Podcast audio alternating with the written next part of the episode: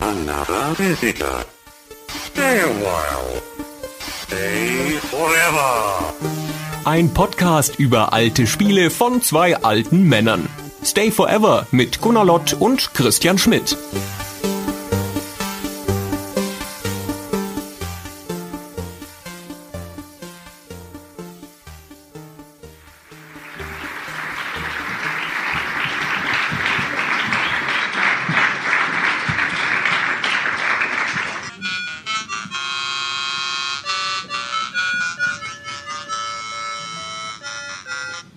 Nachher ab, aus welchem Spiel das war. So, herzlichen Dank fürs Kommen. Herzlichen Dank auch Andreas für die Ankündigung. So sind schon die ersten fünf Minuten weg von unserer Zeit. Das 15. Macht uns, ja, 15. Was macht uns ein bisschen einfacher. Ich hatte auch, glaube ich, im Vorgespräch mit Andreas gesagt, er darf uns nicht als Veteranen ankündigen, weil, wie man vielleicht weiß, gibt es mehrere Retro-Podcasts in Deutschland. Und der eine heißt, hat Veteranen im Titel und der andere nicht. Der viel coolere hat nämlich nicht Veteranen im Titel und ich will nicht, dass es da Verwechslungen gibt. Wir sind nämlich nicht die Spiele-Veteranen, sondern wir sind Stay Forever. Christian, sag mal was. Dann kündigen, dann kündigen wir uns am besten selbst kurz an. Framing, wie Andreas sagen würde. Framing in Berlin. Okay. Stellen wir uns selber kurz, kurz vor. Ähm, mein Gesprächspartner hier an der rechten Seite ist Gunnar Lott, äh, mein ge- geschätzter oder geschätzter Partner von dem Duo, das Stay Forever macht, ähm, einer der ganz großen distin- distinguierten Männer der deutschen Spielebranche und ähm, prädestiniert dafür, über das Thema Sex und Spiele zu reden, zumindest über eins von beiden. Jetzt schauen wir mal, welches es heute wird.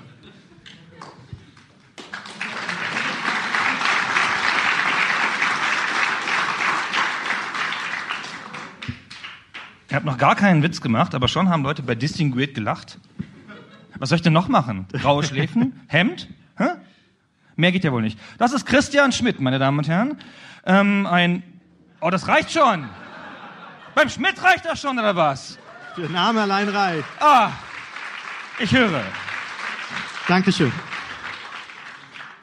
Christian Schmidt, ein ehemals, ehemaliger Spielejournalist, ähm, jetzt in einer Spielefirma tätig, dessen Karriere wie ein abgeschossener Pfeil dahin führt, später mal mit 50 auf YouTube Altherrenwitze vorzulesen, wie Charlie Wagner bei Harald Schmidt, falls sich jemand erinnert. Und diese Witze werden alle von Gunnar geschrieben werden für mich. Ich bin ganz sicher, wer von uns beiden der, der Experte für Altherrenwitze ist. Ich würde eigentlich eher sagen, du. Ich wusste bis vor kurzem noch nicht mal, was ein Altherrenwitz ist, deswegen bin ich mir da nicht so sicher. Aber man muss es ja nicht zwangsläufig wissen, um es erzählen zu können. Wir sind aber jedenfalls nicht hier heute, um Witze zu erzählen, auch wenn es mit Sicherheit ein angenehmer Abend werden würde. Aber wir sind hier, um in bester Stay Forever Tradition uns ein Thema aus der Historie der Videospiele rauszugreifen und darüber ein bisschen zu reflektieren in einer Mischung aus persönlichem Erleben, Anekdoten, historischer Einordnung und ähm, Analyse, hochtrabend gesagt. Und unser Thema ist diesmal ein weitergefasstes, nachdem wir bei den letzten Live-Auftritten immer über ein bestimmtes Spiel gesprochen haben, um genau zu sein, immer über ein Legend Adventure, haben wir gesagt, okay, das können wir den Leuten nicht nochmal zumuten. Und diesmal ist es also Sex in Videospielen. Es klingt jetzt ein bisschen, ein bisschen hochtrabend, ist auch ein weites Feld, ehrlich gesagt, dem man sich auf ganz verschiedene Arten nähern kann.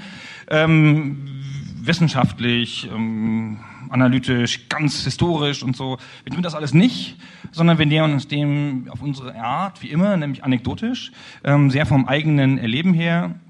Aber wir beginnen so ein bisschen mit einer historischen Einordnung. Das zum Erwartungsmanagement, weil selbstverständlich kann man ein so komplexes Thema wie Sex in Spielen nicht an einem, in einer Stunde durchreißen. Man sagt ja immer, einem neuen Medium werden hauptsächlich durch Pornografie dann der Massenmarkt geöffnet, ne, Videokassetten ähm, und das Internet, die Internet ist für Porn, solche Geschichten. Bei die ersten gehen schon. Das fängt ja gut an. Die waren zu jung, hast Aber ich du glaube, gesehen? es, ja genau, ich glaube, es ist jetzt das Bettzeit. Ähm, bei Computerspielen ist es interessanterweise nicht so. Ähm, die gehen ja auf die 70er Jahre zurück, sind aber in erster Linie natürlich ist diese Geschichte da eine der Arcade-Spiele. Kommen die Heimcomputer dann schon dazu, aber wenn wir über die interessantesten oder die ersten Gehversuche von Computerspielen in diesem Bereich der, des virtuellen Sex reden, dann sind wir in den 80er Jahren. Also da sind die Computerspiele schon ein bisschen älter geworden. Und ähm, tatsächlich beginnt das im Großen und Ganzen mit einem Spiel, das viele von euch, nehme ich an, schon mal gehört haben, aus dem Jahr 1981, und zwar Softporn. Da ist der Name schon Programm.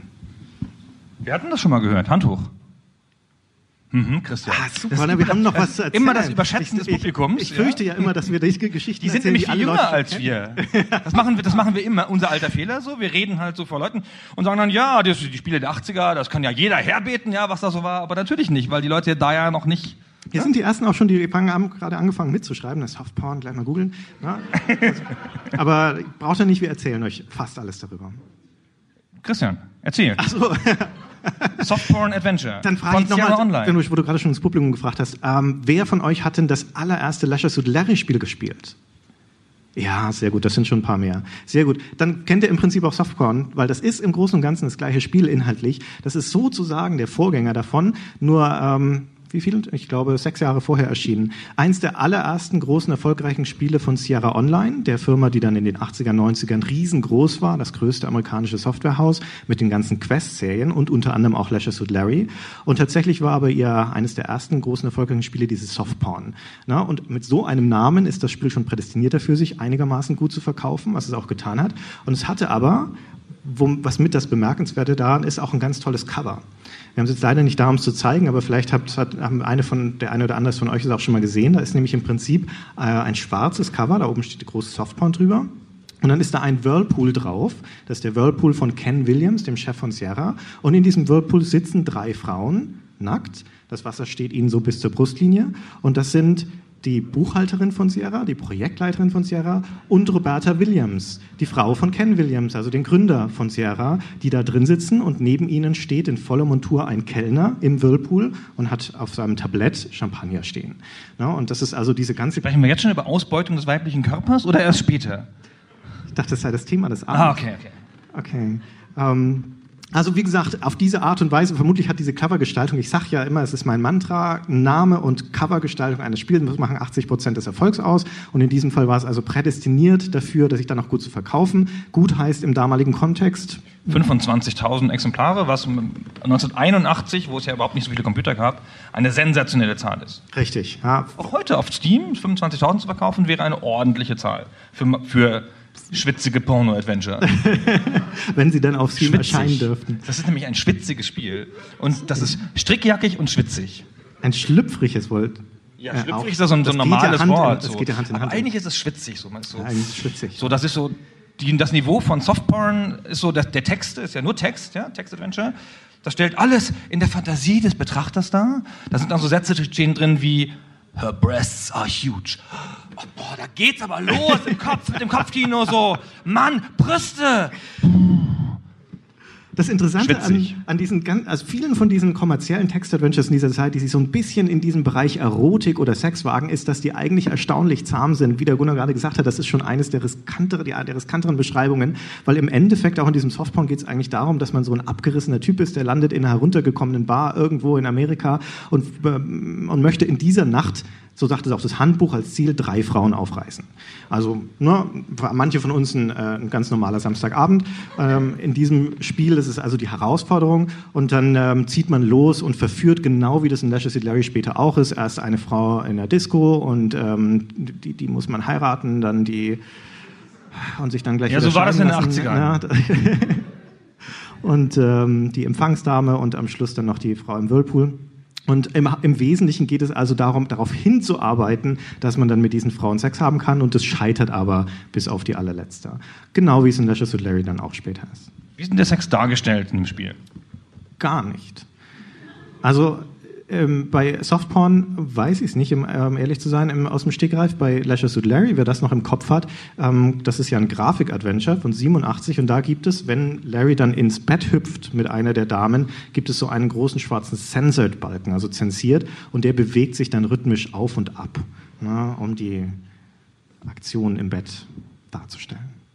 zu simulieren. Das ist eine gute Tradition in Spielen, das wurde noch immer häufiger gemacht so.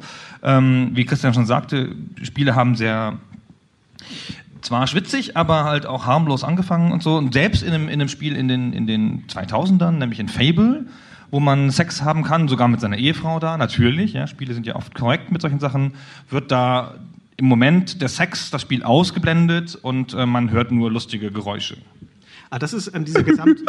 sowas. D dieser gesamte Trend der Darstellung, das ist hm, vielleicht auch ganz ähnlich äh, vergleichbar mit anderen Medien. In den Computerspielen ist es so, dann, wenn du Mainstream sein möchtest, dann solltest du den Sex idealerweise nicht darstellen oder nur in sehr stark abstrahierter Form. Na, wir erinnern uns an God of War zum Beispiel, wer es gespielt hat. In jedem von denen gibt es eine Sexszene und nie wird sie explizit gezeigt. Das sind die barbusigen Frauen, die man am Anfang und am Ende sieht, sind schon das höchste der Gefühle.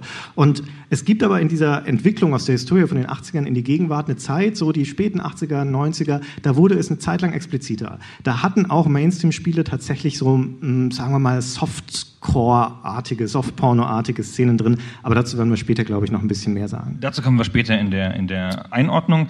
Ähm, selbstverständlich ist dieser ganze Blick auf Sex ähm, in Spielen bis ganz, ganz, ganz, ganz spät ist ein männlicher Blick. Ja, und ähm, also ein klassischer Blick auch schon bei, bei, bei Softporn, ja, da geht es ums, ums, ums Scoren, ja, ums Abschießen.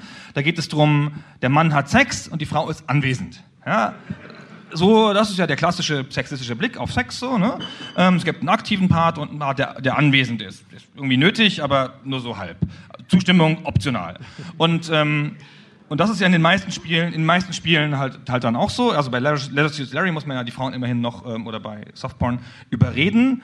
Aber bei anderen Spielen ähm, in den 80ern kommt halt ähm, Custer's Revenge auf dem VC20. Da geht es nur noch darum, die eigene Figur mit dem riesen Penis auf die Frau zuzubewegen, ja, um, um sie dann so zu erwischen, so Pac-Man-artig. Und das verrät ja schon ganz klar, worum es da, also wer das gemacht hat. Sagen wir mal, ne? Oh, es war ein diverses, also ein diversified Team mit verschiedenen Nationen und beiden Geschlechtern. Nein.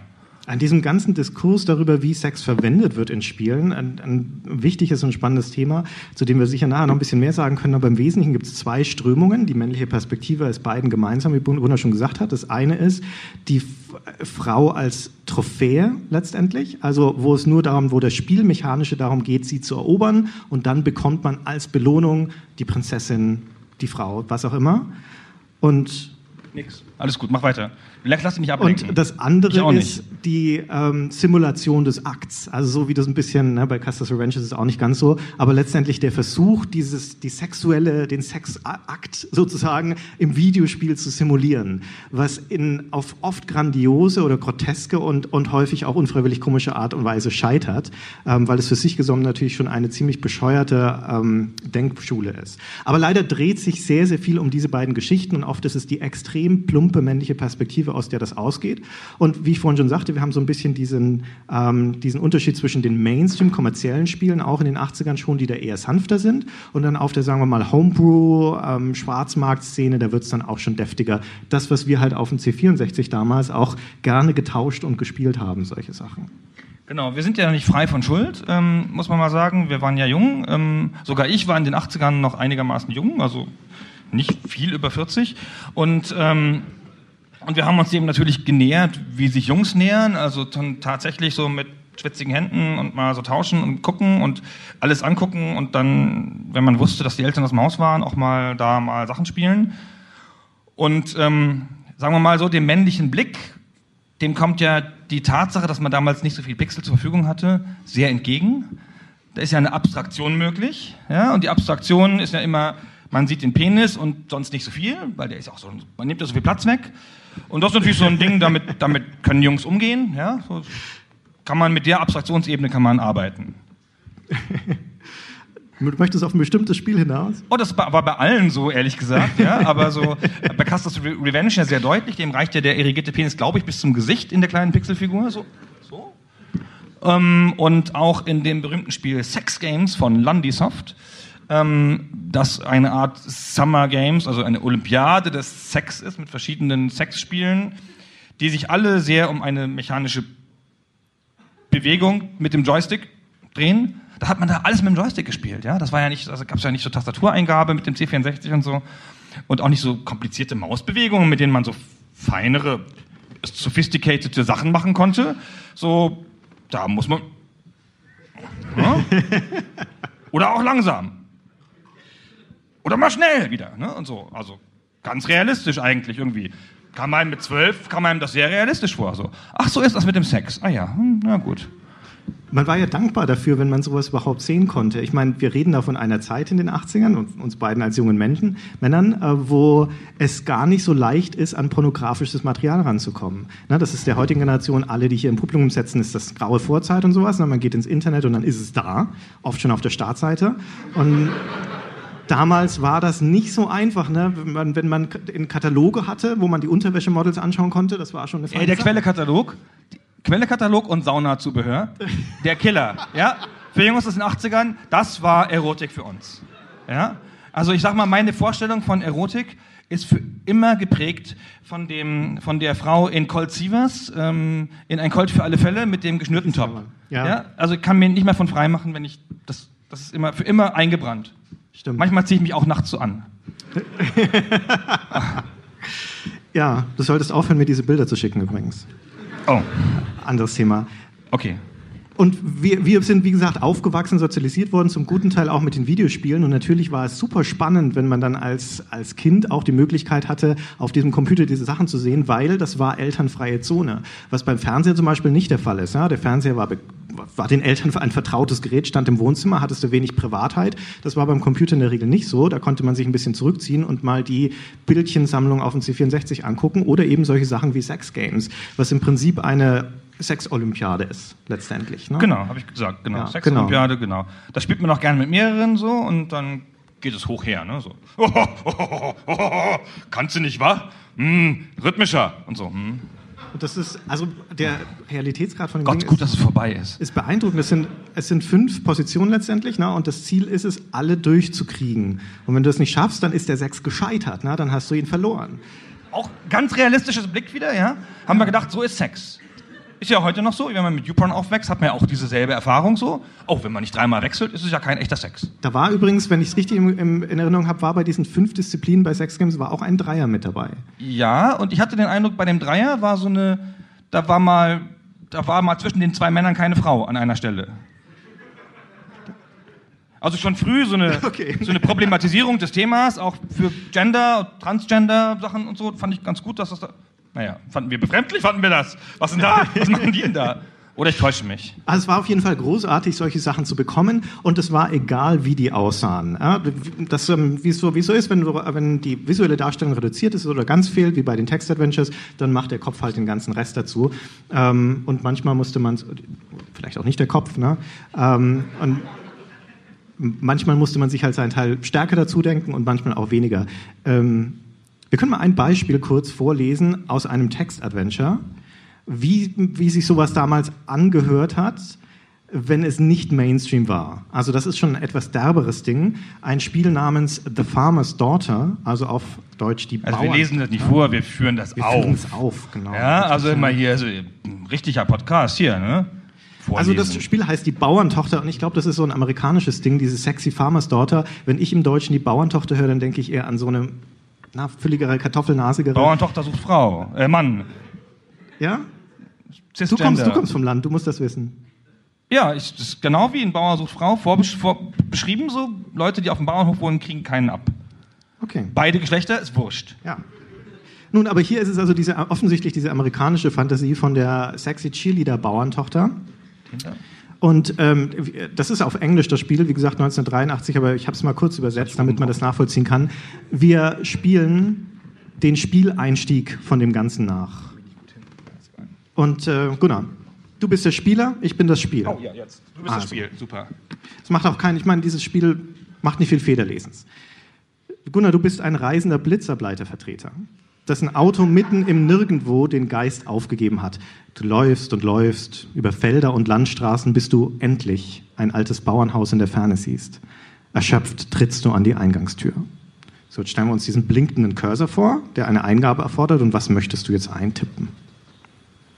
Ähm, Klopfe Tür. Super. Genau, genau das Richtige. Die Eingangstür wird dir geöffnet von der Bauerntochter. Sie ist bildhübsch. Sie trägt enge Jeans-Shorts und ein dünnes weißes Trägertop, durch das sich ihre Nippel förmlich hindurchpressen. Sie ist barfuß, sie sieht aus wie 16 und willig. Du bist dir sicher, dass ihr Blick kurz zu deinem Gemächt hinabgleitet und auf einmal hast du eine Erektion, mit der du Nägel einschlagen könntest. Sie sagt, Kann ich dir helfen? Du sagst, kann ich bitte etwas benutzen? Und zwar dein. Blink, blink. Dein. Jetzt Dein Badezimmer. fällt jetzt schon das Denken schwer. Das geht nicht. Äh, dein, dein, dein, deine Brüste. Sie wirft dir einen empörten Blick zu und rammt dir ihr Knie in den Schritt. Sie schlägt die Türe zu, während du vor Schmerz auf die Veranda singst. Sieht so aus, als würdest du deinen Schwanz heute nicht in ihren Honigtopf tunken. Gehen wir nochmal einen Schritt zurück. Möchtest du vielleicht eine andere Eingabe machen? Kannst jetzt noch nicht aufgeben. Dein Telefon. Sie sagt, klar, komm rein. Sie führt dich zum Telefon und verschwindet dann den Gang hinunter, bevor du sie aufhalten kannst. Türen führen nach Norden, Süden, Westen und Osten. Nach Norden. Geh mal nach Osten. Ähm, nach Osten.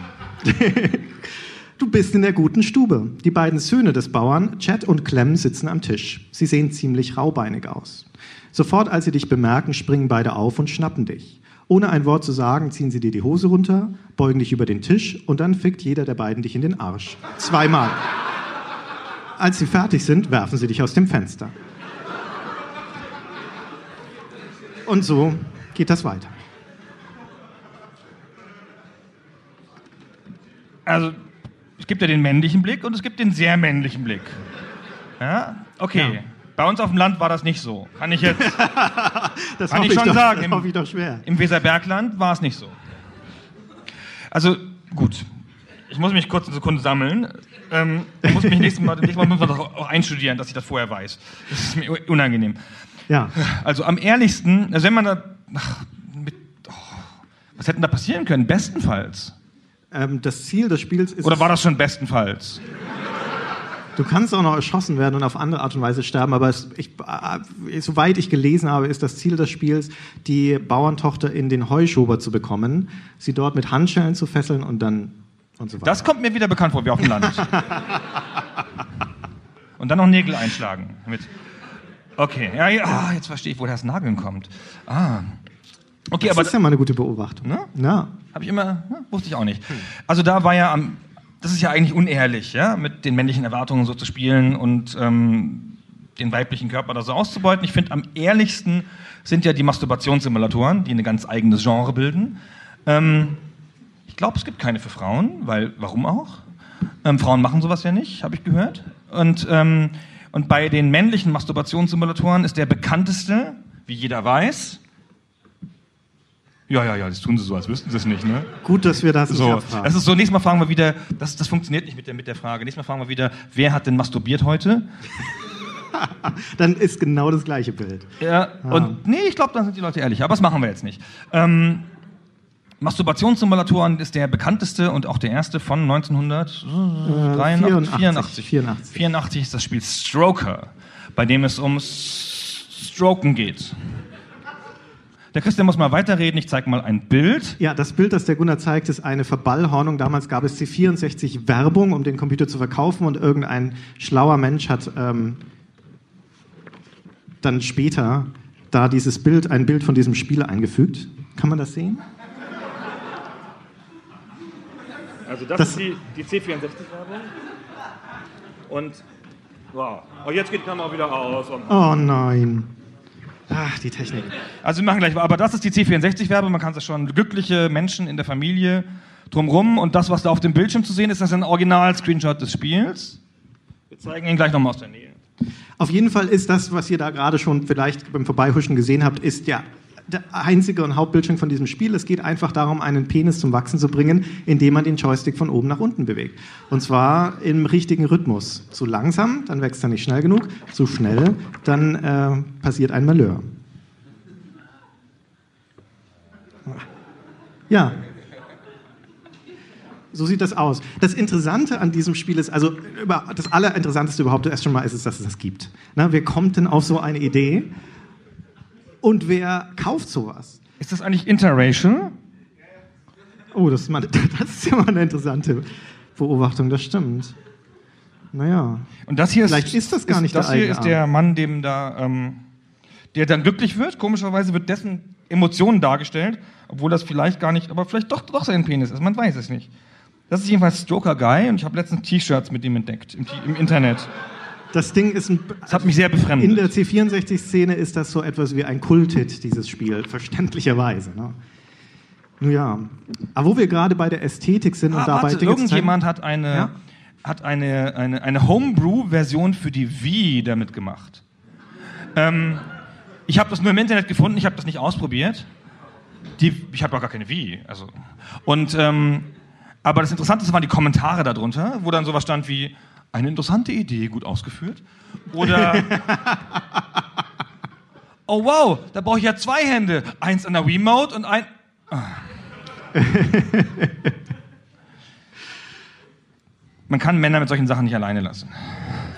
Ja, wobei. Es wäre schon mal zu hinterfragen, was die Faszination eigentlich ist von diesem Spiel, weil Männern geht es ja in der Regel darum, dann eine Frau zu sehen und nicht unbedingt das, das eigene Glied. Wie kommst du denn darauf, Ja? Ist das dann so ein, so ein narzisstischer Aspekt? Christian? Wobei, vielleicht ist das eine Grundfantasie, den eigenen Penis größer zu machen. Hast du denn schon mal einen Porno gesehen? Sagen wir mal ja. Was sieht man in Pornos die ganze Zeit? Für, Wow. Die sind für Männer, die Pornos, ja, normalerweise. Ja. Man sieht die ganze Zeit Penisse. Ja. Immer nur. Aber ich verstehe das alles nicht. Aber doch nur als. Der Penis ist doch nur da als Beweis. Ja, aber der wird so groß dargestellt in der Mitte. Der ist nur. Das, nein, der. In den Pornos, die ich mal, Nur dann, wenn etwas mit ihm. von denen ich Fotos gesehen habe. In einer Kunstausstellung. Nur dann, wenn etwas passiert mit ihm und dann nur als Beweis dafür, dass tatsächlich der Mann eindringt zum Beispiel, ne? oder dass dem, an dem Mann etwas gemacht wird. Der Penis muss gezeigt werden, der muss ja auch im Moment der Ejakulation gezeigt Warum? werden, damit der Abschluss gesetzt ist, ne? damit bewiesen ist, dass das tatsächlich jetzt zum Höhepunkt gekommen ist. Das ist doch die, die, das ist doch die, ähm, die Dramaturgie von Pornos. Ah ja, ja, ich kenne mich da nicht so aus. Ich habe das in der Kunstausstellung gesehen. Ich habe das mal gelesen Ja, ja, ja, kann sein. Ähm, zu den Spielen. zu den Spielen. Ähm, nach den Masturbationssimulatoren ähm, kamen dann die Spiele, die noch grafischer wurden, wo dann der männliche Blick wieder auf die Frau ging. Ne? Und ähm, einen weg. Jetzt guck unser- mal hier den Christian Schritt, sieht man hier immer ganz gut. Ja. Nägel einschlagen. bin ich gewohnt. Guck mal, jetzt nichts, nichts Riskantes machen. Ähm, und ähm, eine meiner stärksten Eindrücke aus der Jugend waren ähm, Strip-Poker-Spiele. Oh ja, ja, ja. Das ist letztendlich, wenn man es wenn man's bedenkt, eigentlich die cleverste Art und Weise, ein Spiel zu machen, weil du lizenzierst irgendwie ein paar Bilderchen, Nacktbilderchen und programmierst so einen simplen Pokersimulator oder manchmal nicht, noch, nicht nur das, manchmal waren sie auch so Memory-Spielchen, wo du dann letztendlich einfach so Tafeln aufdeckst oder sowas und hast auf allerbilligste Art und Weise ein Spiel produziert, das ein garantierter Verkaufshit bei Männern ist oder zumindest ein garantierter Raubkopie-Hit. Und wir zeigen mal, ähm, das, was ich besonders interessant finde an diesen Spielen ist, wie, ähm, wie sich die Ästhetik unterscheidet auf den Plattformen. Weil wir hatten ja vorhin schon gesagt, na, wir hatten ja nichts außer Pixeln und deswegen waren wir auch schon dankbar für diese Pixel und den Rest machte die Fantasie. Aber je nachdem, welchen Computer man zu Hause stehen hatte, gehörte man zu privilegierteren Leuten, die etwas mehr gesehen haben oder sagen wir mal den, den etwas ärmeren Burschen, die ein ZX Spectrum hatten. Und wir zeigen jetzt mal drei Bilder aus dem gleichen Spiel, Hollywood Poker. Und du fängst an mit dem neuen, mit dem Version, wie dieses Spiel aussieht, im, für, auf dem Amiga. Na, so, wenn man jetzt also zu den Glücklichen gehörte, die einen Amiga hatten, dann durfte man diese Art von Frauen sehen. Alter Witz aus den 80ern. Alle meine Frauen haben den Nachnamen JPEG. Okay, Kann man heute nicht mehr bringen, ne? Ist irgendwie durch. Seit YouPorn. Blöd. Okay, ja, gesehen? ja. So, wenn wir jetzt schon etwas weniger Glück hatten und hatte nur einen C64 zu Hause, dann musste man sich das hier angucken. Also das ist auch schwarz-weiß, da fehlt die Farbe. Es ist etwas grobpixeliger, aber es ist noch als Frau zu erkennen. Mit etwas Fantasie. So, und wenn man jetzt eine arme Wurst war und hatte einen ZX Spectrum zu Hause, dann sah das so aus.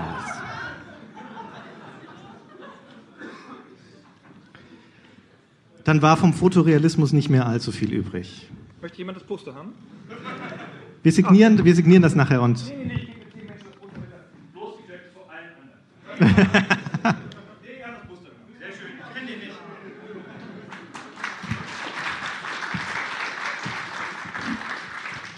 Und wenn du glaubst, dass ich ein Strip-Poker-Poster signiere, der, never. schade. Das kannst du machen. So, wo waren man, jetzt kann wir? man die ganzen Autogrammkarten wegschmeißen. Ja, so ein Scheiß. meine stärkste Erfahrung an den nackten weiblichen Körper ähm, in den 80ern mit Pixeln und so, jetzt also nicht an Real und so, meine ich nur, ähm, war ein Spiel, in dem man Frauen bewertet hat. Das ist ja auch eine männliche Disziplin, ja, Frauen zu bewerten.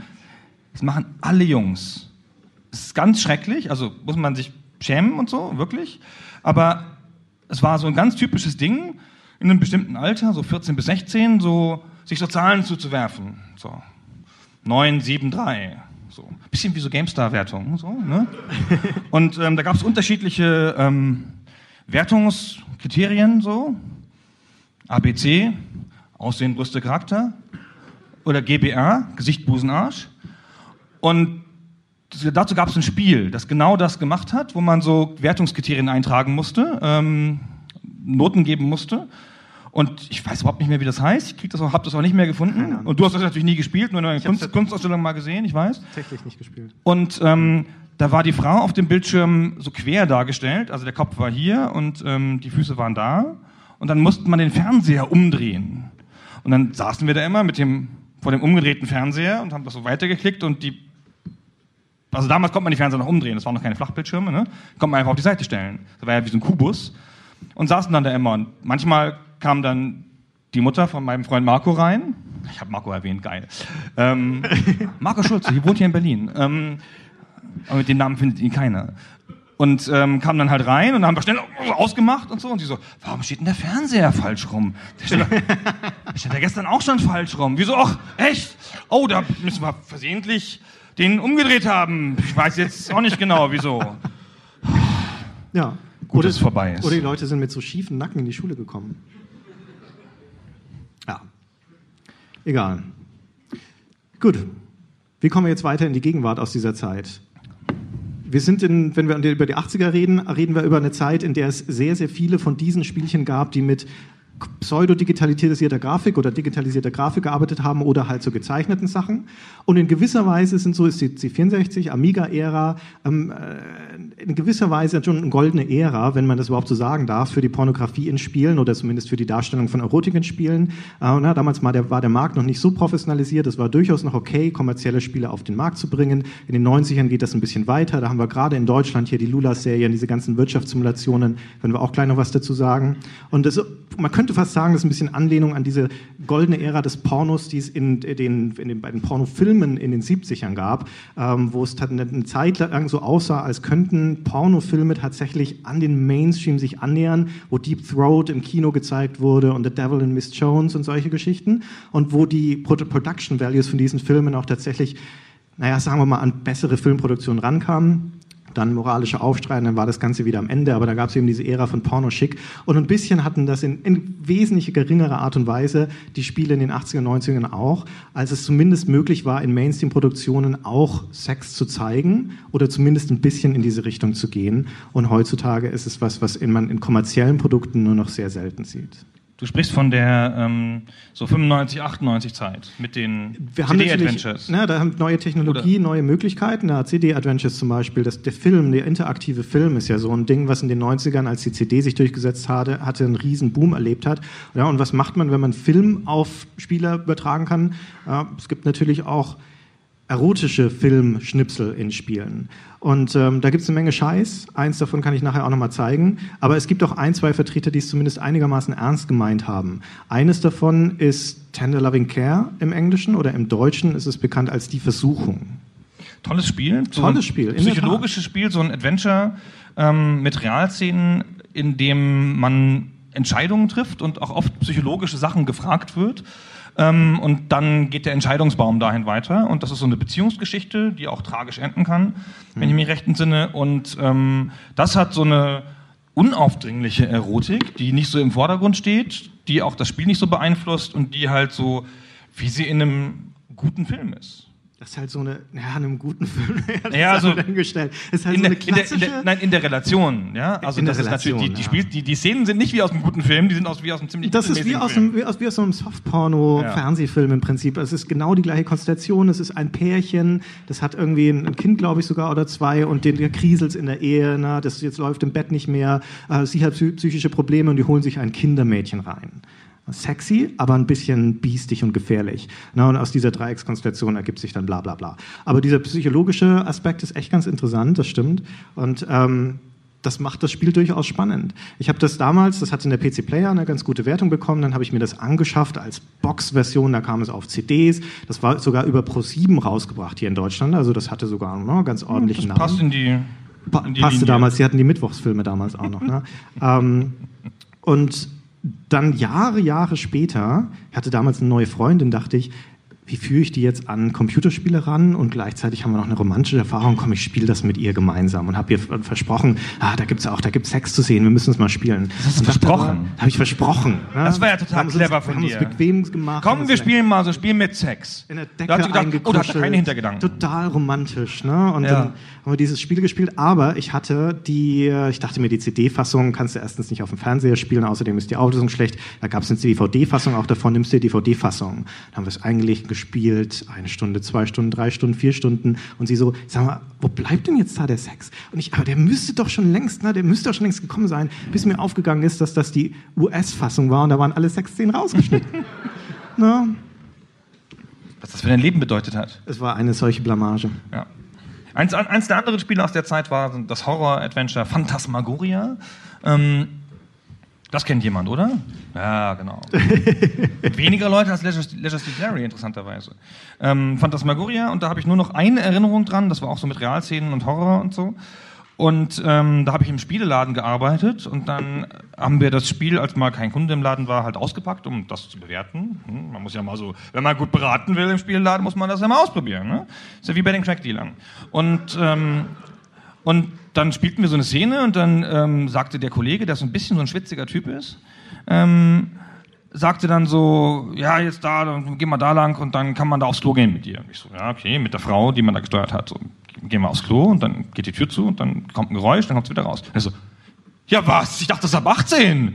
Ich so, was hast du jetzt erwartet, was sie zeigen würden in, in der Dramaturgie? Und dann war der wirklich enttäuscht, dass man nicht sehen konnte, wie die Frau aufs Klo geht, weil es ja ein 18er-Titel ist. Das hat mir viel, viel gesagt über männliche Erotik. über bestimmte Art der männlichen, männlichen Erotik. Christian, es ist schon Viertel vor sieben. Oh, krass. Wir müssen Aber wir haben ja, ich meine, wir haben eine Viertelstunde Bonus, weil äh, da ist Andreas allein verantwortlich dafür. Der erklärt die ersten erklärt 30, das 30 hinterher. Minuten gefüllt hat. Wir reden Richtig, erst seit genau. elf Minuten. Ja, richtig. Ja. Herzlichen Dank nochmal an alle Sponsoren, die heute ja, das ermöglicht Ah, haben. das, das, und die Stiftung. Aber aber wir haben noch so viel vor. Verdammt nochmal, was wollten wir noch alles machen? Wenn wir jetzt rasen wir schnell durch die deutschen Wirtschaftssimulationen der 90er Jahre, die auch so eine spezielle deutsche Spieler der Erotik sind. Wer kennt Wett, das Sexy Empire? Wer kennt Lula? Wer hat schon mal eine Lula-Statue irgendwo rumstehen sehen? Ausgezeichnet. Ja, sehr gut. Dieses äh, blonde, dralle ähm, Abbild der Weiblichkeit. Also ich, ich weiß, Bei, bei Wet the Sexy Empire gab es eine Anzeige, ähm, wo eine nackte Frau zu sehen war im Wesentlichen und dann stand über dem Schritt war halt das Wort Wet und darüber stand Come play with me. Und dann kam jemand in den Spielladen mit dem schwitzigen Kollegen und sagte, ich will das Come play with me. Ich so. Bedien du den. Der will spielen. Das ist so meine Stärke. und dann hat die ihm Phantasmagoria verkauft. Ja, natürlich. Natürlich. War aber enttäuscht wegen der Toilette. Wegen der Toilettenszene sofort wieder reklamiert am nächsten Tag, genau. Ja. Naja, jedenfalls aus irgendeinem Grund, der mir ein bisschen schleierhaft ist, gibt es also diese Phase in der deutschen Geschichte, wo ähm, die Erotik auf, auf deutscheste Art und Weise verknüpft wurde mit der Wirtschaftssimulation. Ne? Das deutscheste aller Spielprinzipien und deswegen. Porno-Imperium. Also wo du, genau, ganz logischerweise, du managst ein Porno-Imperium. Ja? Das ist der deutsche, der deutsche Aspekt an der Industrie. Aber das ist ja noch einigermaßen nachvollziehbar. Ne? Und dann gab es in den 2000ern auch noch so Spiele wie Rotlicht-Tycoon und so. Aber dann gab es als nächstes das Spiel namens Bing. Ähm, auch der Name ist schon sehr seltsam, mit drei I oder mit zwei I geschrieben. Und die Is hatten zwei so Pünktchen, die dann ähm, Brüste symbolisieren sollten. Das, war eine, Oh, das hab ich nie verstanden. das war eine erotische Management-Simulation eines Krankenhauses.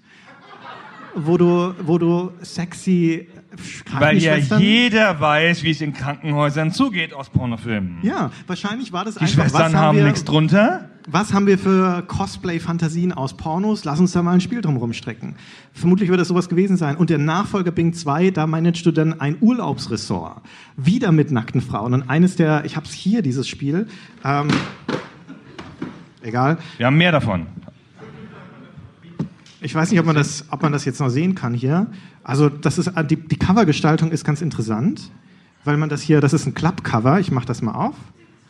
Ah, okay. Also man kann es im Handel neben die anderen Spiele stellen und äh, ohne es in die 18 Abteilung tun zu müssen. Und ähm, es, Packungstexte von diesen Sachen sind immer super interessant. Hier zum Beispiel ist eines der, der Verkaufspunkte ist, ähm, kennen Sie ein Spiel, in dem Sie auf mehr als 1000 Bildern die körperlichen Vorzüge der weiblichen Urlauber bewundern können?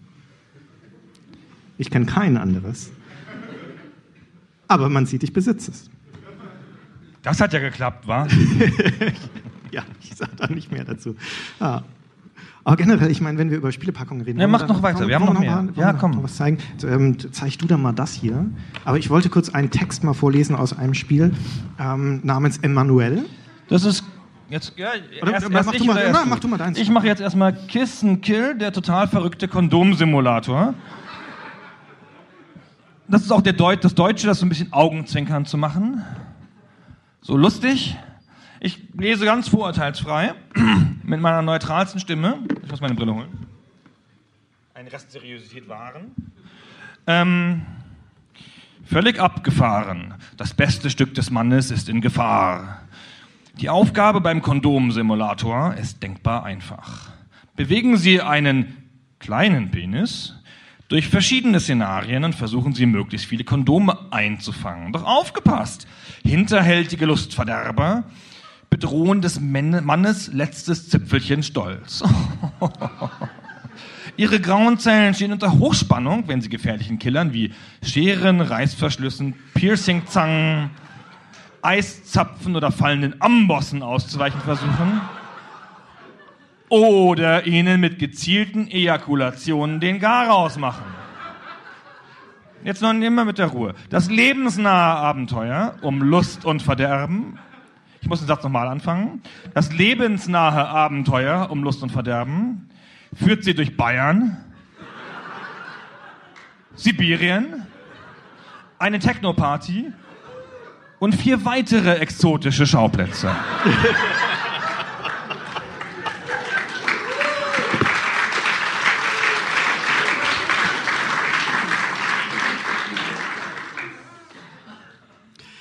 Vielleicht kennt der eine oder andere den Film Emmanuel, also die Filmserie. Das ist auch was mit dem, ähm, ich glaube, das war sogar einer der allerersten Softpornos, den ich gesehen habe als Jugendlicher. Und natürlich gibt es ein Spiel dazu aus Frankreich. Frankreich war Natürlich auch, aus Frankreich. war äh, wirklich sehr produktiv, wenn es darum ging, Erotikspiele zu machen, auch in den späten 80er, Anfang 90ern. Ich möchte ganz kurz ein, zwei Stellen aus dem Handbuch vorlesen, ähm, worum es da geht. Und das Spiel sagt einem dann auch, was man, sagt einem so ein bisschen, was, es bringt einem was über Erotik bei und Sex. Ähm, also worum geht's oder wo ist man? Rio. Seine Strände, seine Mädchen, sein Karneval, seine Erotik. Hier an Land gegangen muss sich Emmanuel finden. Jetzt gilt es zunächst einmal, die Lage zu analysieren und sich nicht von in der, in der Luft liegenden Erotik verwirren zu lassen. Also das ein bisschen wie in der Gamester-Redaktion damals. Das passiert mir auch oft. Ja, und der Rest von dem Ganzen liest sich ein bisschen wie aus den Auszügen aus deinem Tagebuch, um ehrlich zu sein. Na, ähm, die Mädchen, sie sind überall, in den Hotels, auf den Flughäfen, den Stränden, im Casino. Meine Erfahrung hat mich gelehrt, dass man, um den Kontakt herzustellen, gleich zu Anfang das zu ihnen sagen soll, was sie hören wollen. Sind Frauen im Publikum? Ich weiß nicht, ob das im, im echten Leben auch so funktioniert. Na, und ähm, sicherlich werde ich mich gegen die Angriffe eifersüchtiger Ehemänner und aller möglichen Banditen wehren müssen. Ich verteidige mich ohne Waffe mit der nackten Hand. Wie sich das gehört. Ist der Held eine Frau oder ein Mann? Ein Mann. Ich muss meine Kräfte unbedingt einteilen. Kämpfen und verführen, das erschöpft. Na, Gunnar? Mein Charme sowie meine Kenntnis der Mädchen erweisen sich als sehr hilfreich, reichen jedoch nicht aus. Das genaue Einhalten der drei von Mario erlassenen Gesetze erlaubt mir, mein erotisches Mario? Potenzial zu erhöhen. Die einzige Möglichkeit, Emanuel anzulocken. So, und das Interessante sind diese drei Gesetze der Erotik. Mario wird nicht weiter definiert, das ist eine Person aus dem Buch, Ah, auf dem das passiert. Und die drei Gesetze der Erotik sind erstens die Regel der Asymmetrie, man muss mit einer ungeraden Zahl von Partnern schlafen. Zweitens, die Regel der Häufigkeit. Man muss mehrmals mit dem gleichen Partner schlafen. Und drittens, die Regel des Außergewöhnlichen. Man darf nicht das Gesicht seiner Partnerin sehen. Und um ehrlich zu sein, eins ist ja auch eine ungerade Zahl. Das klingt eigentlich wie der Sex, den die Deutschen normalerweise zu Hause haben. Ne? aber das ist die besondere Erotik von Rio. Bin vom Donner gerührt. Ich muss noch schnell ein, ein weiteres Spiel zeigen, aus, das aus dieser Ära der ähm, 90er Jahre interaktiven Filme ist. Und zwar, man muss sich dazu vorstellen, bevor ich das in die Kamera halte, das ist eines der sensationellsten Cover, das ich sehe, wie der Gedankenprozess stattgefunden hat, wie man auf dieses Spiel kam. Ne? Da saßen also Leute zusammen bei einer Spielefirma und haben sich gedacht, pass auf, wir machen ein Erotikspiel. Ich habe da die Niki, ne, die ist vor 20, die ist äh, seit 20 Jahren äh, Erotikdarstellerin, die ist gerade ausgemustert werden, geworden, die können wir günstig haben. Ähm, die macht das bestimmt für uns. Na, und die, die ist vielleicht jetzt nicht mehr die allerfrischeste, aber wie die lassiv in die Kamera gucken kann, wenn die dich anschaut, verführerisch, na, da schmilzt du dahin. Und ähm, wir brauchen aber irgendwas, das, das muss ja auch ein Spiel sein, wir brauchen irgendwas mit dazu, was es als Spiel kennzeichnet, was noch keiner vorgemacht hat. Ich hab's. Ein Roboter. Wir stellen einen Roboter mit dazu, wir machen da ein Actionspiel draus. Und ähm, dann brauchen wir also noch einen Namen, der das, dieses Außergewöhnliche auch von dieser Spielerfahrung in einem Wort zusammenfasst, der wirklich darstellt, dass es ein erotisches, einzigartiges Spiel ist. Und da machen wir dann eine Packung draus. Und so schaut die aus.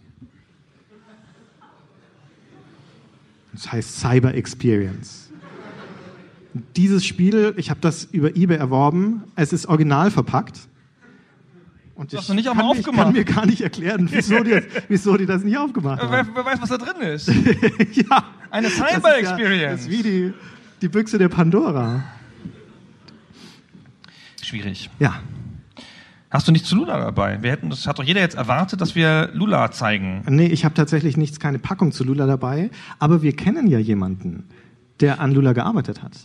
Oh, Das ist die bekannte äh, Quizfrage an dieser Stelle. Ähm, wir haben ein längeres Quiz vorbereitet, aber ich glaube nicht, dass wir, dazu kommen heute. Aber ähm, ja, oh, sehr schade, wir lieben das. ähm, Komm, das machen wir trotzdem. ah, aber wir fragen wenigstens mal diese eine Sache, so einfach nur ins Publikum.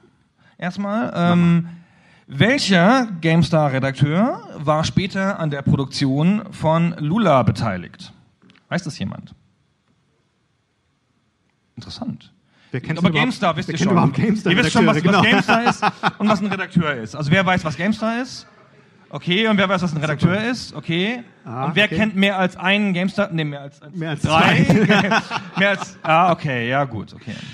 Dann ähm, sollen, sollen wir das sagen oder sollen wir es einspielen? Warte mal, machen wir mal mit, äh, mit äh, Handzeichen. Le äh, sag mal ein paar GameStar-Redakteuren. Wir schauen mal, wie viele Leute denken, dass der an einem Erotikspiel mitgearbeitet Okay, haben. ich sage einfach mal ein paar GameStar-Redakteure. Ähm, Mick Schnelle. Handzeichen bitte, wenn ihr Handzeichen, glaubt, ob dass das, Mick eine, ob das der ist. an Lula 3D mitgearbeitet hat. Ähm, Nein, Peter. Steinlechner. Christian Schmidt.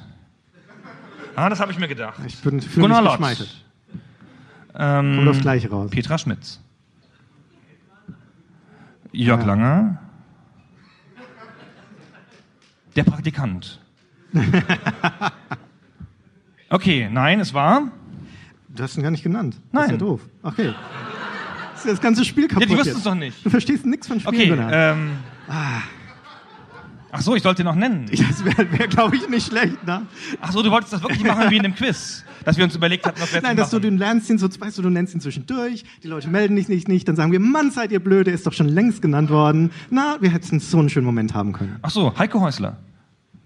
Hä? Martin Deppe. Mhm. Naja, es waren fünf richtige jetzt. Jetzt haben wir es aber. Guck, es hat keiner gemerkt, dass ich falsch gemacht genau, habe. Es hat, noch, hat ja auch noch funktioniert. Ja, völlig realistisch. Ja, Martin Deppe, genau. Der ist damals, ich weiß gar nicht wann, 2001 oder sowas um den Dreh, glaube ich, ist er zu CDV gegangen. CDV hatte damals als Firma den äh, Spitznamen Tits and Tanks, weil sie nämlich die Lula-Serie produziert haben und Blitzkrieg. Ah, was, äh, Der männliche Blick, hä? Der männliche Blick. Genau, in Karlsruhe, natürlich, wo sonst. Und da ist Martin dann als der Neue dazu verdonnert worden, das, äh, die Produktion von Lula 3D zu betreuen als Producer. Das war damals schon angestoßen, das Projekt, und er ist auch bei CDV wieder gegangen, bevor es veröffentlicht wurde. Also es ist auch eine längere Geschichte. Und ähm, er hat es aber in dieser Phase dann mit betreut. Und Lula 3D ist, also die Lula-Reihe beginnt mit diesem Wette Sexy Empire, das ist eine Wirtschaftssimulation. Dann gibt's dieses äh, Wet Attack, das ist ein Scheiß, ein Weltraum-Action-Spiel oder irgendwie sowas oder Adventure. Und dann kommt eben dieses Lula 3D und das ist, ähm, das sollte werden entweder ein Adventure oder ein Lara Croft in Nackig, wie Martin erzählt hat. Ähm, die Karlsruher dachten, TTV dachte, es wird Lara Croft. Das Studio hat aber ein Adventure gemacht. Und dann ist es letztendlich halt ein Adventure geworden, wo du in 3D rumläufst. Und ähm, Passiert heute noch manchmal in Karlsruhe. Und wir haben Martin kurz gefragt, ob er Anekdoten dazu erzählen kann. Und er hat, ähm, wir haben ein kurzes Interview mit ihm geführt und wir spielen mal ein oder zwei Sachen ein von dem, was er erzählt hat. Eine der interessantesten Erlebnisse war, wir haben es vorher schon kurz angedeutet, der unterschiedliche Blick auf diese Spiele aus Europa und aus den USA.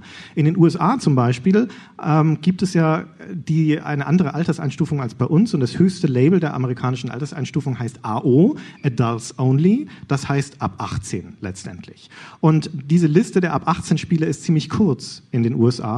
Und ähm, da haben es die Deutschen ziemlich weit nach oben geschafft. Das sind nämlich in dieser kurzen Liste drei deutsche Spiele, nämlich Lula 3D, Singles und äh, Wet Attack. Ja, Entschuldigung. Nee, Wet the Sexy Empire. Genau. Und ähm, diese, das sind also hauptsächlich Spiele drauf, die nicht durch die Gewaltdarstellung ähm, polarisieren, sondern über ihre sexuellen Inhalte, unter anderem auch GTA San Andreas. Ich rede hier Das fällt leicht, das fällt leicht. Und ähm, Martin hat also für die Vermarktung von Lula 3D dann auf den Messen dieses Spiel auch Amerikanern gezeigt. Und da erzählt er jetzt eine kurze Anekdote drüber. theoretisch erzählt er. Theoretisch, ne, wenn, wenn Gunnar die Technik in den Griff bekommt. Oh ja. Also, auf geht's. man darf halt den internationalen Markt nicht vergessen, vor allem die USA. Hört man das? Da mit Lula 3D echt Sachen erlebt, wo ich dachte, das darf nicht wahr sein. Ja, sogar die brüden Amis, die da voll drauf abfahren. Also auch Journalisten, aber die gestandenen Journalisten. Eine Szene, weiß ich noch bis heute, wir hatten den Trailer da auch im Laufen, natürlich hinter verschlossenen Türen und hab halt irgendwie mit einem Journalisten, ich glaube Chefredakteur von irgendwas, der war auch schon ein bisschen älter und der, der hat halt so mit mir da gewartet und hat da so gemeint, so, äh, dass sie, äh, dass sie, dass sie dance. Ich so, ja, ja, und so, dass sie, dass she strip. Ich so, ja, ja, wirst du gleich sehen. Und dann so, hat mich echt also am Arm gepackt und dann so, dass she fuck. Und ich so, yes. Und der war halt so völlig von den Socken, der war wirklich völlig perplex und meinte gleich, dann muss ich das testen und so weiter. Wurde also total hibbelig. Das waren halt alles so Sachen, also wir hatten auch so eine Lula, eine Figur draußen, die mussten wir dann reinholen, ja, weil dann irgendwann die Messewachleute da ankamen und gesagt haben, das geht nicht. Ja, und die hatte mehr an als die ganzen Messebabes, die da rumrannten. Aber gut, war halt so. Ja, War halt so. war halt so. So ist es halt in der Spielebranche oft. Da war es halt so. Wollen wir, noch, nackte Frauen vor. War wollen, halt so. wollen wir noch einen zweiten äh, Ausschnitt schnell? Ich, die Tonqualität ist leider nicht so gut, aber da müsst ihr jetzt durch. Ähm, Ist ja beim Podcast auch so. Nö, eben genau. Ja, also die noch einen zweiten Ausschnitt schnell, weil Martin auch, wir haben ihn auch gefragt, warum er glaubt, dass es heutzutage ähm, Lula nicht mehr gibt und warum es überhaupt kommerzielle Erotikspiele kaum noch gibt. Wenn wir Erotik heutzutage sehen, ist es im Kontext von großen Rollenspielen hauptsächlich, ne, The Witcher, Mass Effect, diese Geschichten, wo dann halt Dragon Age, die Sexszene mit zum guten Ton gehört, aber auch die ist ja eher prüde. Aber Spiele, bei denen es primär darum geht, Mainstream kommerzielle Spiele, bei denen es primär darum geht, Eroberungen zu machen oder na, Sex zu haben, gibt es kaum noch. Und ähm, Martin hatte auch eine Theorie dazu, da können wir dann gleich noch ein bisschen anschließen. es ist verdammt schwer, Erotik richtig rüberzubringen. Also auch mit viel Aufwand. Wir haben halt wirklich Motion Capturing gemacht in einem großen Studio und Vertonung sehr viel, aber diese ganze Mimik und Gestik, es ist verdammt schwer rüberzubringen. Haut hinzukriegen, Bewegungsablauf, Muskelspiel und Die so weiter. Mimik Das ist ist das halt ein riesen, riesen Aufwand und die Alternativen sind halt viel günstiger zu kriegen. Also du kriegst eher ein Pärchen vor die Kamera und filmst die 10 Minuten, als dass du Ein Bärchen gesagt? Modelle baust und gescheit animierst, dass es auch echt aussieht. Du brauchst ja im Prinzip brauchst ja auch irgendwie ein paar Stunden Handlung. Ist ja ein Wahnsinnsaufwand. Das ist einfach der Punkt. Dann hast du den internationalen Markt nicht, weil die USA wegfallen. Das kannst knicken, sowas zu veröffentlichen. Und die Frage ist auch, lohnt es sich? Ja? Bei einem Shooter rennst du rum und machst irgendwelche Action und du willst ja nicht eine halbe Stunde irgendwie Sex spielen. Ne? Das wird irgendwann vielleicht kommen, jetzt mit den 3D-Brillen. Der Martin nicht. Aber du willst ja nicht irgendwie eine halbe Stunde da irgendwie in den Nahkampf gehen. Fünf Minuten reichen ja auch, sage ich ja auch immer. Ja. Aber das bringt uns wieder zu dieser Frage zurück, die ich schon ganz interessant finde, nämlich was, was für einen Zweck erfüllt denn Sex eigentlich in einem Spiel? Und ähm, dieser, wie, wie ich es vorhin schon sagte, es gibt halt letztendlich zwei Ansatzpunkte, die man am häufigsten findet, nämlich einmal, dass Sex der, dem, dem Regelwerk des Spiels unterworfen wird, also damit spielbar gemacht wird letztendlich. Und dann ist es wie immer bei Spielen, es gibt bestimmte Regeln, die zu befolgen sind und es gibt Gewinn- und Verlustszenarien. Ja? Ohne das sind Spiele sehr, äh, Spiele sehr schwierig denkbar. Und das pervertiert ein bisschen den Gedanken von dem, was Sex eigentlich in der Wirklichkeit ist und auch vor allem dieses Experimentelle, das es hat. Und die meisten Spiele Spiele, die sich trauen, es trotzdem noch zu versuchen, ähm, gleiten sehr, sehr schnell ins Schematische ab. Also ich meine, es ist jetzt ein dumpfes Beispiel, aber God of War zum Beispiel, da ist Sex ein Quicktime-Event. Ne, da musst du im richtigen Moment die richtigen Knöpfe drücken, damit die Frau befriedigt wird. Und das kann es ja nicht sein. Ne? Das ist, hat mit echtem Sex nichts zu tun. Dann ist es im Prinzip nur eine kurze Geschicklichkeitsaufgabe ähm, um die Belohnung zu bekommen, dass du im Hintergrund das Stöhnen hörst. Und äh, das war's dann. Und die andere Geschichte, und das ist das häufigere, das ist auch, würde ich jetzt mal postulieren, die Grundmotivation in den ganzen großen Rollenspielen, ist, dass der Sex die Belohnung ist und keinen interaktiven Charakter hat oder nur sehr geringen. Das heißt, du arbeitest darauf hin, in Mass Effect, das ist ein gutes Beispiel, da hast du die weiblichen Begleiterinnen ja neben dir und du arbeitest auf schematische Art und Weise wiederum darauf hin, durch schönes Plaudern, die richtigen Sachen sagen, Geschenkchen machen, der Sims-Ansatz letztendlich. Ne? Das ist eigentlich auch ein bisschen der Larry-Ansatz. Ja, die, Leute, die Leute in den Foren und so, wenn man da so rüberliest, mit Mass Effect so, ähm, die reden darüber wie bei Larry. So, ich habe mit drei, vier, drei, mehr als drei gehen nicht gleichzeitig, weil dann werden sie eifersüchtig untereinander und so. Ja, also schaffen sich dann ihre eigenen, ihre also. eigenen äh, Motivationen und Ziele letztendlich auch, genau. Aber das ist ja ein reines Scoring. Das ist ja auch wieder das mit aktiver Partner anwesend und Hauptsache man hat das irgendwie das Spiel dahin gebracht, die Szene zu zeigen. Ja. Die Belohnungsszene. Also das ist diese, das Grundproblematische und möglicherweise ist das auch einer der Gründe, warum wir Sex eben nicht mehr so häufig in Spielen sehen, wobei der Akzeptanz in Kernmärkten wie den USA nochmal ein ganz relevantes Thema ist. Aber dass man mit Sex an sich auf interaktive Art und Weise nicht so wahnsinnig viel anfangen kann, ähm, ohne dass es kitschig wird oder schlüpfrig oder problematisch oder halt zu schematisch. Und dass das, worauf es letztendlich, was äh, Sex letztendlich ist, nämlich eine durch und durch körperliche und emotionale Erfahrung verloren geht, wenn man es übersetzt in diese sehr abstrakte Spielerfahrung und wenn man noch dazu einen Controller dazwischen schaltet. Ja? Der ist ja zwangsläufig dann abstrahiert. Ähm, deswegen hat Martin auch die Theorie, dass es, wenn jetzt diese 3D-Brillen kommen, dass das möglicherweise wieder was sein könnte, wo wir uns dem mehr nähern. Aber das schafft ja immer noch keine unmittelbare Erfahrung. Ja? Du hast, siehst, bist dann halt nur visuell näher dran. Aber letztendlich ist halt die, das, worum, was Sex ist, letztendlich in den allermeisten Spielen durch die ganze Geschichte hindurch, ist eine Befriedigung von einer voyeuristischen ähm, na, Grunderwartung oder Motivation. Und die kann echt stark sein. Ich will die auch gar nicht ausschließen, ich will das gar nicht verdammen. Ich, jeder von uns, der Spiele gespielt hat, in denen es erotische Momente gibt, kennt das bestimmt, dass man durchaus darauf hinarbeitet, aus dieser, aus einer Spannung ähm, eine bestimmte Frau zu verführen. Und das Verführen als Spielelement Ne? Nee, ja. Hat, hat möglicherweise noch was, was sich eher für dieses Regelwerk eignet. Aber selbst das ist halt ein bisschen schwierig, weil diese emotionale Ebene stark verloren geht. Ich finde es interessant, dass es im Pornofilm eine ganze Spielart gibt, die ähm, Sex darstellen mit der Ästhetik von Videospielen. Also natürlich dann mit. Männern in leicht idealisierten Körpern. Ähm, und das scheint ja was zu sein, also nach allem, was man in Kunstausstellungen sieht, ähm, was sich so, was jetzt zumindest einen Beliebtheitsgrad hat, dass es selbstverständlich mit anderen Spielarten gezeigt wird. Und meine Theorie ist das, dass man dafür die Hände frei hat beim Gucken und nicht nur die Controller braucht. Das mag schon sein, ja. Das ist wie das, ich meine, das, auch wenn das albern klingt, aber das ist bestimmt eine gute Motivation, weil in diesem Moment ist das Hinschauen interessanter als das selber machen bei diesen, bei diesen Sexszenen. Und wo du schon sagtest, ich meine, es gibt unglaublich viele Spiele da draußen, die Sex simulieren. Das sind aber halt keine kommerziellen oder Mainstream-Spiele, sondern das sind Flash-Spiele, die das, das Internet äh, zumüllen letztendlich. Und äh, aber auch in dem Bereich der kommerziellen Spiele, ich meine, es, es gibt diese Spieledatenbank Moby Games, der eine oder andere kennt sie vielleicht, also eine Art Archiv für Computerspiele und die führen unter dem Label Adult, also Spiele, die irgendeine Form von erotischen äh, Inhalt haben, 1193 Spiele auf. Und mehr als die Hälfte davon sind japanische Hentai-Spiele. Also es gibt auch aus den 80ern rauskommend eine, eine viel, viel stärkere Tradition im japanischen Raum, sexuelle Inhalte in Spielen darzustellen, als bei uns. Im europäischen Raum ist das nachgerade harmlos dagegen. Würde das kommentieren, aber ich traue mich nicht, weil ich zu wenig über Hentai-Spiele weiß. Ich habe immer das, das ist natürlich ein großer Teil von, von der Faszination für Männer an, an der Darstellung von, von Sex, interaktiven Sex ist ja eine Gewaltsache, also eine Machtsache auch, ja, dass man da eine Macht ausüben kann, die man vielleicht im realen Leben nicht ausüben kann und das spiegelt sich ja in vielen japanischen Produktionen auch wieder. Und auch in diesen Filmen, die ich aufgehört habe anzugucken, verstörenden Erfahrungen und so mit Dämonen, die dann, ach Gott, manchmal wache ich nachts schreiend auf und ja, weiß ich auch nicht. Schwierig. Christian, wir haben nun, wir sind ja, sieben, was, sieben was Minuten über der Zeit. Ähm, Machen wir das Quiz noch, oder? Das Quiz, ich, schaffen wir das? Andreas? Wie viel Zeit haben wir denn wirklich noch hier von? Das, das Quiz, Quiz, geht, geht noch. noch. Das, was? Wir überziehen einfach. Richtig. Ja, Komm. Scheiß drauf. YOLO. So, das Quiz ist ein bisschen, ich versuche mal, das möglichst schnell zu machen. Ähm, ist ein bisschen schwierig, es braucht mehrere Minuten Zeit. Ähm, also das Ziel dieser Übung ist, boah, ist das hell hier, ey. Ähm, jetzt kann ich die Fragen nicht sehen.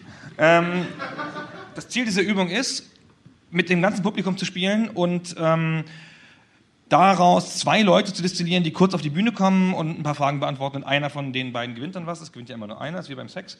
Und, ähm, und ähm, es kann also jeder mitmachen. Und jeder, der mitmachen will, müsste aufstehen und wir stellen dann Fragen. Ach, ist so klar, dass du aufstehst. Ähm, und wir stellen also Fragen und jeder, der sie falsch beantwortet, muss sich wieder hinsetzen. Wir machen das mit Handzeichen. Will da jemand mitmachen? Ihr müsst nicht. Okay, wenn nur du mitmachen Bitte willst, alle ja. aufstehen, die gerne mitmachen möchten bei dem Quiz. Das dürften im Prinzip, sollten das alle sein, würde ich sagen.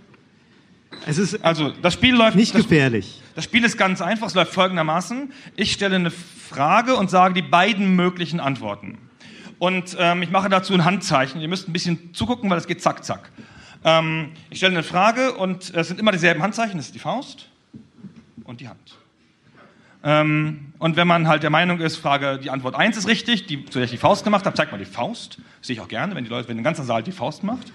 Und ähm, die anderen machen dann halt, die, die anderen, die Meinung sind, dass Nummer 2 richtig ist, zeigen dann halt die Hand. Da muss man ein bisschen vorsichtig sein mit dem Abwinkeln. Und ähm, genau, und dann alle, die es falsch haben, setzen sich halt wieder hin dann. Okay, das sag, ich sage dann die richtige Antwort und dann setzen wir uns wieder hin. Wir machen mal einen Probedurchgang. Ähm, welche Haarfarbe hat Christian Schmidt? Ist es A grün oder B lockig?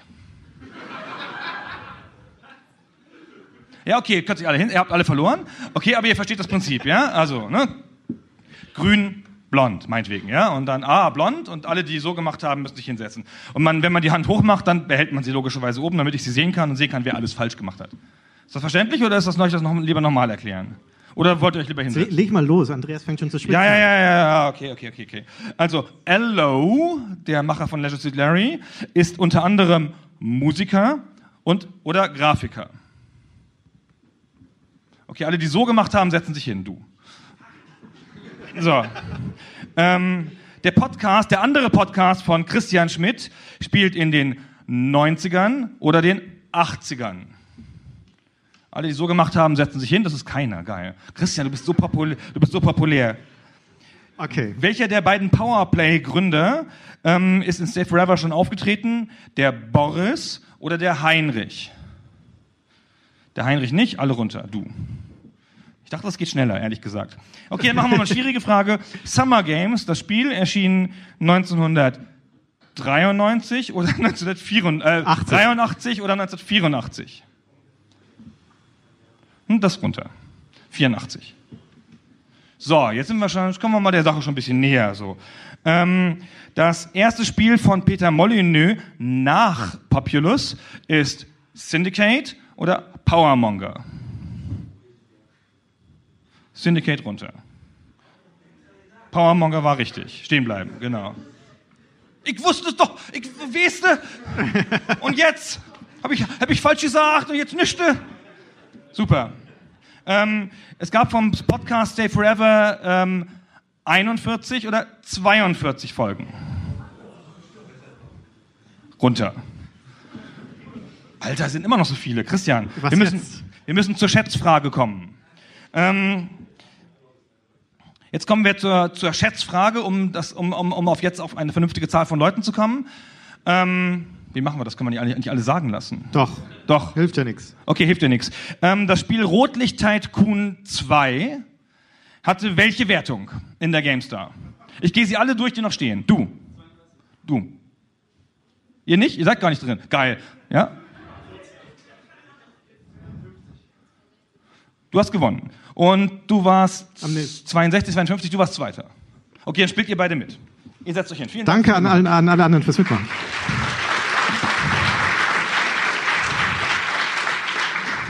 Und jetzt kommt der Hauptteil. So, jetzt kommt das Spiel. Jetzt stellt ihr euch bitte dahin. Der Andreas ist schon völlig Das fertig. war das Vorspiel Wir sozusagen. machen es aber ganz schnell. Stellt euch mal so hin, dass ihr ins Publikum guckt und dass ihr so schwitzt vom Licht wie ich immer. So, genau. Und ich richte die Kamera auf euren, euren Hintern. Euren Arsch, genau. Das ist das Eigentliche, warum wir das machen. So, ich stelle jetzt eine Frage und dann sage ich mögliche Gar nicht zu Antworten. sehen. Habt ihr es gehört? Genau. Und dann sage ich mögliche Antworten. Und sobald die richtige Antwort fällt, sagt jemand jetzt oder ich oder ja oder Penis. Also, Frage 1. Wann erschien das Sp- Spiel Softporn? 1975, 1978, 1979, 1976, 1980, 1981. Ja, ein Punkt. Merkt ihr die Punkte, Christian? Ja. Frage 2. Wann, bekam, wann begann der Christian seine Karriere als Spieleredakteur? 2009. 1981. 1996. 1997. 1998. 1999. 2000. Ihr seid doof, kein Punkt. 97 wäre richtig gewesen. Welcher GameStar 98? Nein. Ah, stimmt, 98. Du hast recht. Oh. Wann hat Christian angefangen, sein Gedächtnis zu verlieren? Der Name welches GameStar-Redakteurs wurde am häufigsten mit dem Wort nackt gegoogelt? Mick Schnelle, Jörg Langer, Martin Deppe, Michael Galuschka, Peter Steinlechner, Petra Schmitz. Ist Theoretisch ein Punkt für beide, würde ich sagen. Also ich, ich erinnere das anders, um ehrlich zu sein. Wir lassen Petra Schmitz natürlich gelten, aber ich kann allen hier im Saal nur raten, mal Gunnar Lott nackt zu googeln. Denn dafür haben wir extra einen Blog angelegt damals, als er die GameStar verlassen hat, mit einem Foto aus, dem, aus der ersten E3, wo wir gemeinsam waren, aus dem Jahr 2000 am Strand. Sensationell. Ich möchte über das Thema nicht weitersprechen. So, damit wir hier nicht zu lange überziehen, zwei Punkte, ein Punkt gewonnen. Woo! Dankeschön. Hier bleiben, halt. So. Der Gewinner, du warst der Gewinner, ne? Das warst du. Kriegt den Competition Pro mit äh, einer Milliarde C64 Spielen und der Verlierer kriegt die Gelegenheit, auf diese Postkarte seinen Namen zu schreiben und seine Adresse und dann schicken wir sie ihm handschriftlich. Na, wer hat ein jetzt Gruß. gewonnen? So, vielen Dank fürs Zuhören. Dankeschön. Danke euch. Ein Riesenapplaus für Christian Schmidt und Gunnar Lott von Stay Forever.